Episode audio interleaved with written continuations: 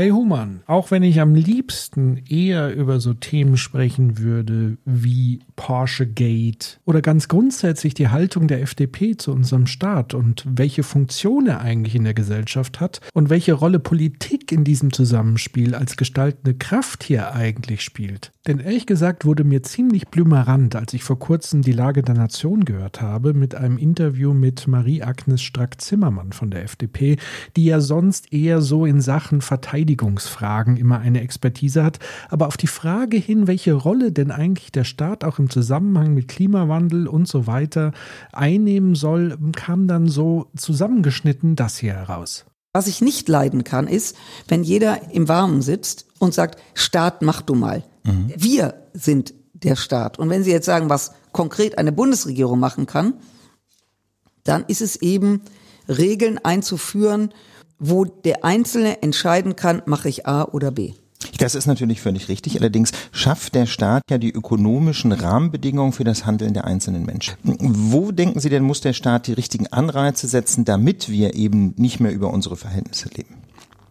Aber das ist doch nicht nur eine staatliche Aufgabe. Nein, aber da, das ist, da haben Sie ja völlig recht. Nur wir fragen jetzt aber spezifisch danach. Aber, ja, ja, ja, aber ich finde das zu kurz gegriffen. Sie sehen den Staat als Überbau, der alles regelt. Nein, nicht alles regelt. Aber er setzt Rahmenbedingungen für, für die Freiheit des Einzelnen. Er setzt Rahmenbedingungen für die Freiheit des Einzelnen. Da, wenn, Ulf dann, wenn Ulf danach fragt, dann sagen Sie, die Individuen müssen das machen. Das stimmt sicherlich, aber was uns interessiert ist, was aus der Perspektive der FDP soll der Staat tun, damit zukünftige Generationen diese Freiheit auch noch genießen? Das kann ich Ihnen sagen. Der Staat hat Rahmenbedingungen zu setzen, wo am Ende der Einzelne entscheidet, gehe ich den oder den. Aber welche Rahmenbedingungen sind das konkret heute? Nein, das, das, das nehmen Sie, Sie haben ja gerade das mit dem äh, mit dem Auto genannt. Ja, Tempolimit. Äh, mit dem nein, nicht nee, also jetzt jetzt wirklich nicht. Übrigens, das nee, das ist okay, zu, aber was das ist wirklich aber, zu trivial. Okay, Lassen, dann sagen Sie das. Weil das ist man sollte auch diese Trivialität dazu ist auch die Situation, in der wir leben, zu ernst. Dann sagen Sie, was der Staat machen soll. Nein, er kann nur einen Rahmen setzen, in dem die Menschen eine Auswahl haben. Aber was konkret ist das heute?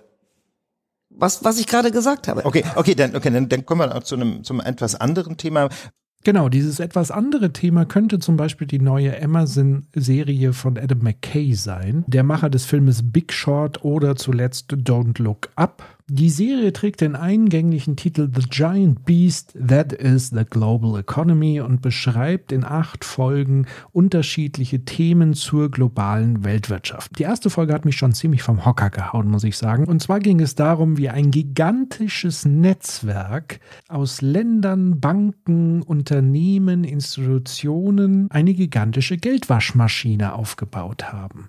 Man schätzt die Summen dieser Schattenökonomie auf mehrere Billionen Dollar und damit ist das Ganze sogar größer als die gesamte globale Stahlindustrie oder sogar die globale Landwirtschaft. Einige erinnern sich ja vielleicht noch an den Begriff der Panama Papers. Das ist tatsächlich ein Teil dieses gigantischen Systems, wo eben durchaus auch äh, Staatschefs, äh, Bankenchefs, äh, Anwälte etc in diesem ganzen Konstrukt drin verwickelt sind und dort natürlich Milliarden an Geldern an demokratischen Gesellschaften vorbeigeschleust werden auf Kosten der Gesellschaft. Und ich finde es ganz bemerkenswert, dass Christian Lindner zwar die ganze Zeit sagt, dass der Staat kein Geld hätte, einerseits, und wir auf diese Schuldenbremse achten müssen und deswegen können wir unsere marode Infrastruktur nicht erneuern, äh, können anstehende Reformen nicht äh, vollziehen oder gar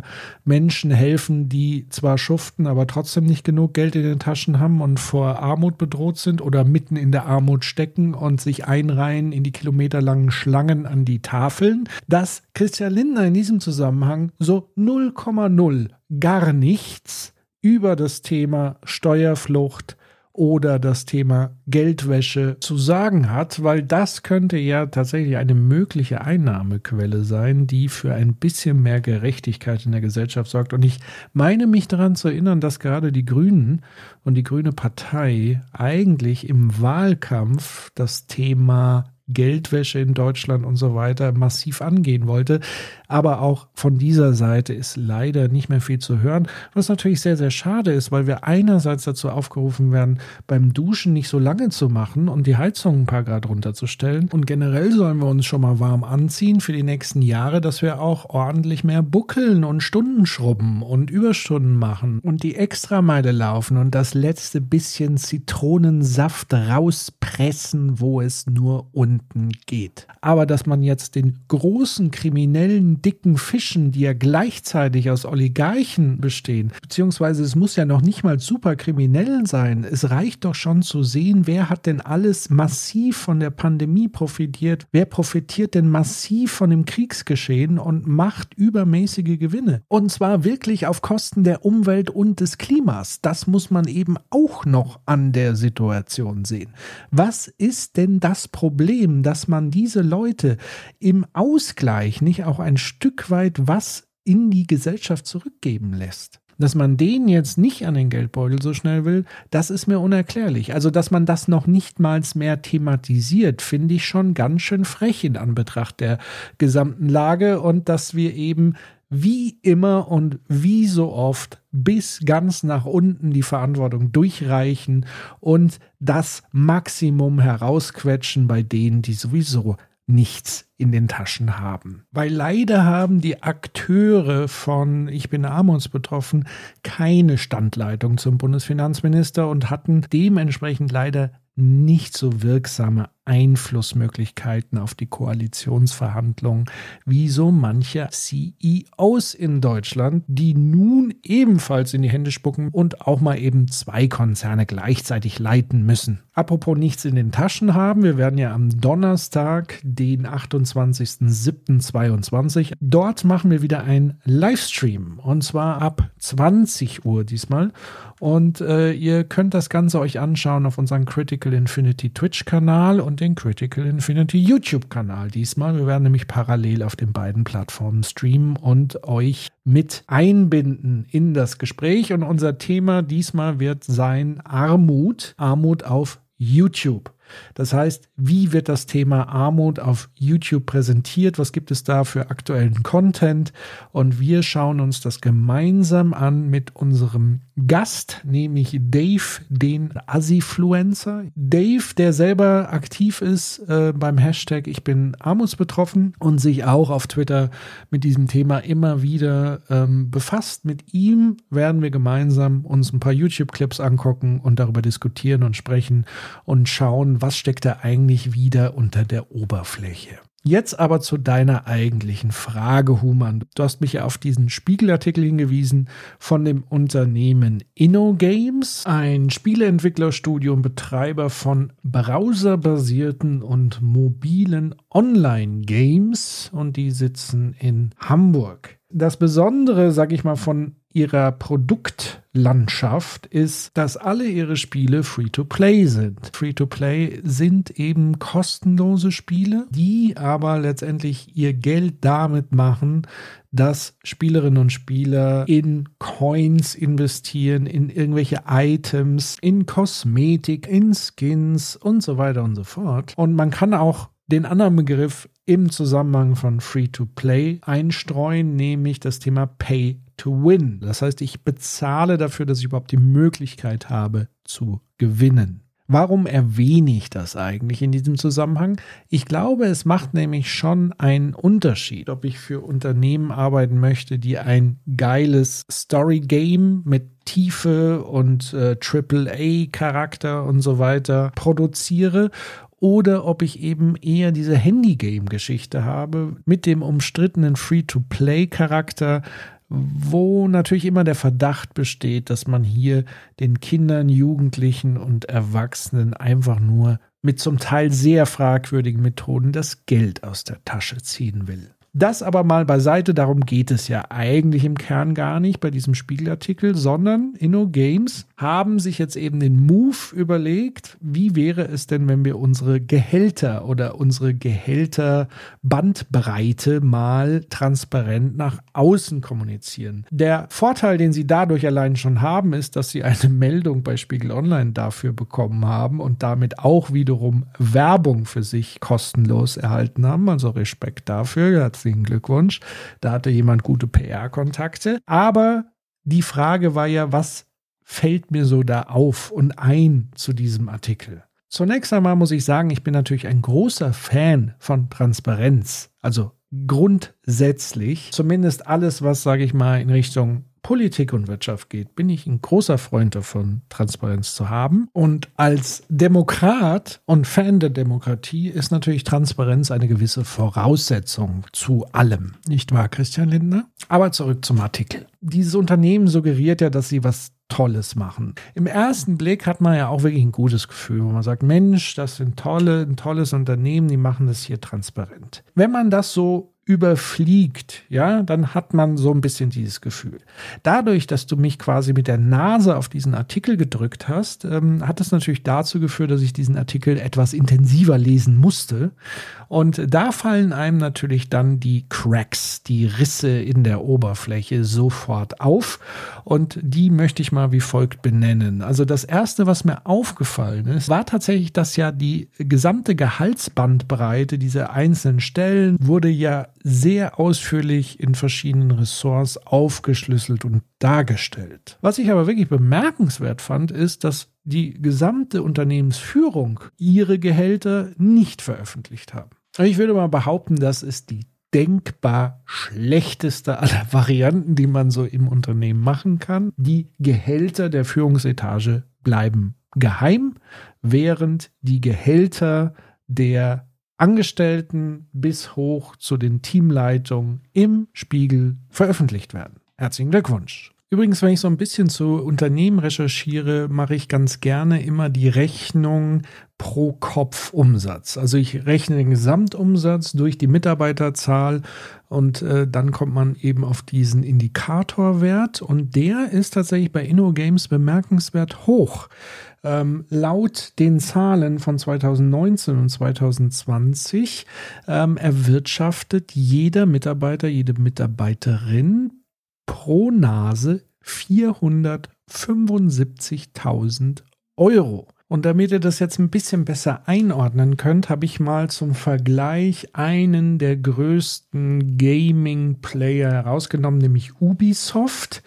Ubisoft mit Sitz in Frankreich. Da beträgt tatsächlich der Pro-Kopf-Umsatz läppische 102.000 Euro. Übrigens ungefähr vergleichbar mit 113.000 Euro pro Kopf Umsatz bei McDonald's. Von daher wäre eine Transparenz der Gehälter in der Chefetage, glaube ich, schon sehr, sehr interessant. Denn bei InnoGames ist der Pro-Kopf-Umsatz um mehr als viermal so groß wie bei einem der großen Platzhirsche. Und ich kann auch sehr gut verstehen, warum die Mitbewerber im Gaming-Markt und vor allen Dingen in Deutschland, dessen Landschaft ja noch, sage ich mal, sehr stiefmütterlich aufgestellt ist. Es gibt also nicht so viele Gaming-Unternehmen in Deutschland, dafür aber sehr viele Indie-Game-Studios, also kleine, feine Studios, die natürlich nicht über diese Art von Kapital verfügen, wie es vielleicht InnoGames verfügt. Und durch diese Veröffentlichung ähm, dieser Gehälter verschafft sich letztendlich InnoGames natürlich auch einen enormen Wettbewerbsvorteil, wenn wir zugleich eben sehen, dass es diesen Fachkräftemangel insgesamt gibt. Außerdem kann man sagen, dass diese Gehaltstabelle, die veröffentlicht wurde in einem der reichweitenstärksten Online-Medien, ähm, dass wenn man die vergleicht mit den Gehaltsstrukturen die sonst in der Branche so üblich ist, dann wird man feststellen, jo, die zahlen überproportional mehr als andere. Das setzt natürlich alle anderen Entwicklerstudios immens unter Druck, die eben nicht auf dieses Kapitalpolster zurückgreifen können, die vielleicht auch nicht in der Lage sind, solche PR-Stories ähm, aus langer Hand irgendwo zu platzieren oder vielleicht war es auch ein Glücksfall und das ist schon insgesamt gesehen für den gesamten Markt, für die Branche schon durchaus unfair. Also man könnte auch hier von Pay to Win sprechen. Und neben diesen Gehältern erfahren wir leider nicht so wirklich, was denn der Workload in dieser Organisation ist. Also wie viele Stunden die Leute letztendlich schrubben müssen. Zwar steht da, dass diese Gehälter sich auf 40 Stunden pro Woche Verträge beziehen, aber gleichzeitig wird auch benannt, dass es Vertrauensarbeitszeit gibt und Stunden nicht erfasst werden. Und das bedeutet eben, dass mögliche Überstunden oder sogenannte Crunches. Das ist ein großes Thema in der Gaming-Industrie. Das sind ganze Zeiträume von Überstunden, die vor allen Dingen dann immer auftauchen, wenn ein Spiel kurz vor dem Erscheinungstermin fertig werden soll, wo dann eben in den letzten Zügen noch irgendwelche Bugs gefixt werden müssen, also Fehler ausgemerzt werden oder gewisse äh, Sachen gepolished werden, also nochmal verbessert werden, optisch nochmal ausgefeilter werden. Also Phasen der Überstunden, der Mehrarbeit, die in der Regel dann auch meistens gar nicht vergütet werden oder in dem Fall hier von InnoGames offenbar auch gar nicht erfasst werden sollen. Und ich finde, das ist schon mal eine Information, die mir wesentlich wichtiger wäre als zukünftiger Bewerber, nämlich die Frage, ja gut, was muss ich denn für mein Geld dann letztendlich leisten? Also wie erreichbar muss ich denn sein? Muss ich tatsächlich auch mal das Wochenende durcharbeiten? Muss ich damit rechnen, dass ich den geplanten Urlaub streichen muss, weil durch mangelndes Management letztendlich die Ressourcen so schlecht organisiert wurden, dass man Überstunden kloppen muss, um fertig zu werden? Oder war die Marketingabteilung so überambitioniert mit der Ankündigung eines Release-Termins, der von vornherein nicht zu schaffen sind? All das sind ja Geschichten, die man aus der Gaming-Branche so mitbekommt. Und ich glaube, das wirst du ja auch, Human, im GameStar-Podcast in einer äh, Podcast-Episode noch weiter mit den Kollegen des Magazins, Grüße gehen raus, entsprechend nochmal vertiefen. Also das ganze Thema Crunches, Überstunden wäre für mich dann schon gut zu wissen als Bewerber, worauf ich mich letztendlich einlasse. Und ich finde es ja interessant, dass Andreas Lieb, der Director of Human Resources bei InnoGames, der diesen ganzen Artikel sozusagen auch nochmal eine Rahmung gibt, dass der ja sagt, naja, wir machen diese Gehälter mal öffentlich, damit ihr seht, hey, die Arbeitsbedingungen sind gar nicht so schlecht in der Gaming-Industrie, weil ihr verdient ganz viel Geld. Dabei hat aber Andreas Lieb noch nicht ganz verstanden, was die umfassenden Probleme der Arbeitsbedingungen in der Gaming-Branche bisher waren. Nämlich zum einen die vorhin erwähnten Crunches, aber zum anderen hat die Gaming-Branche auch ein großes Problem mit Sexismus, mit Rassismus, also ich sag mal mit unternehmenskulturellen Komponenten, die tief hineinragen in das Strafbare. Und all diese scheinbar nebensächlichen Dinge, die aber eine enorme Wirkung haben auf Menschen, also auf die eigene Gesundheit, physisch, psychisch, Belastbarkeit, Stresslevel, all diese Dinge, Burnout. Und wenn diese Dinge nur noch mit Geld übertüncht werden, dann gibt es natürlich ein enormes Problem. Und wir leben ja, und das kritisieren wir ja auch ständig, eben in einer Art Hamsterrad, wo Geld in der Regel eine übergeordnete Rolle spielt. Und da wir in einem System leben, die fast schon religiös Geld verehren, wo Geld sozusagen zum Selbstzweck wird, da ist natürlich dann auch die Gefahr, dass wenn Geld überhöht betrachtet wird und besonders viel angeboten wird, damit alle anderen möglichen wichtigen Dinge des Lebens ein Stück weit überstrahlt werden.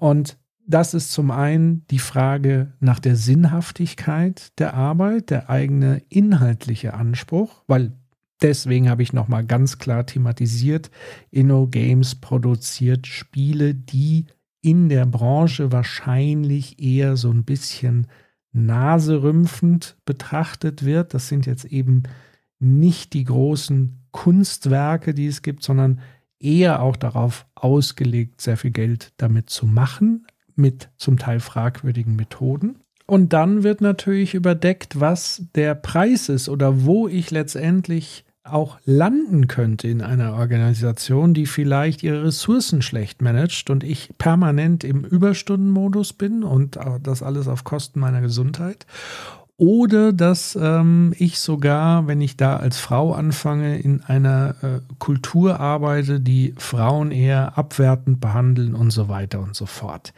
All das wird damit mit dem Wedeln der Geldbündel ein Stück weit überstrahlt. Und deswegen finde ich es wichtig an der Stelle, das auch offen hier transparent zu thematisieren. Und abschließend will ich gerne noch einen kleinen Impuls zur Diskussion stellen. Wie wäre es eigentlich, wenn man ein Entwicklerstudio so aufstellen würde, dass die Wertschöpfung relativ gleichermaßen zu dem, was die Leute eben geleistet haben, auch entsprechend verteilt wird? Dann würden sich zumindest die Crunches und die vielleicht am Anfang noch sehr niedrig erscheinenden Gehälter vielleicht am Ende doch nochmal doppelt belohnt werden, nämlich dann, wenn sowohl die Spieler-Community das Spiel über den grünen Klee lobt und es auch noch sehr, sehr oft kauft und somit auch gleichermaßen die Leute, die sich den Arsch aufgerissen haben, auch an der Wertschöpfung besser partizipieren können. Und ich glaube sowieso, die allergrößte Triebfeder für Menschen in der Gaming-Branche ist es am Ende ein Produkt der Leidenschaft in die Welt zu setzen, denn die größte Wertschätzung lässt sich mit Geld überhaupt nicht aufwiegen und das ist der reine Spiele Spaß. Also wenn das eigene Spiel Spaß macht, wenn es der Community Spaß macht, wenn es Preise abräumt, das ist echter Werkstolz. Und wenn ich dafür dann noch fair vergütet werde, auch im Sinne der Wertschöpfung, dann haben wir doch so etwas wie einen guten, idealen Zustand erreicht. Ja, das sind so mal zusammengefasst die Gedanken, die ich bei dieser Thematik hatte. Ich hoffe, ähm, ich habe so ein bisschen deine äh, Erwartungen erfüllt oder habe vielleicht sogar die eine oder andere neue Komponente. Vielleicht habe ich aber auch dahingehend irgendwas vergessen, worauf du eigentlich hinaus wolltest. Deswegen bin ich mal gespannt, was deine Antwort jetzt zu der Thematik ist und wie wir hier weiterrennen. In diesem Sinne, bis zum nächsten Skit.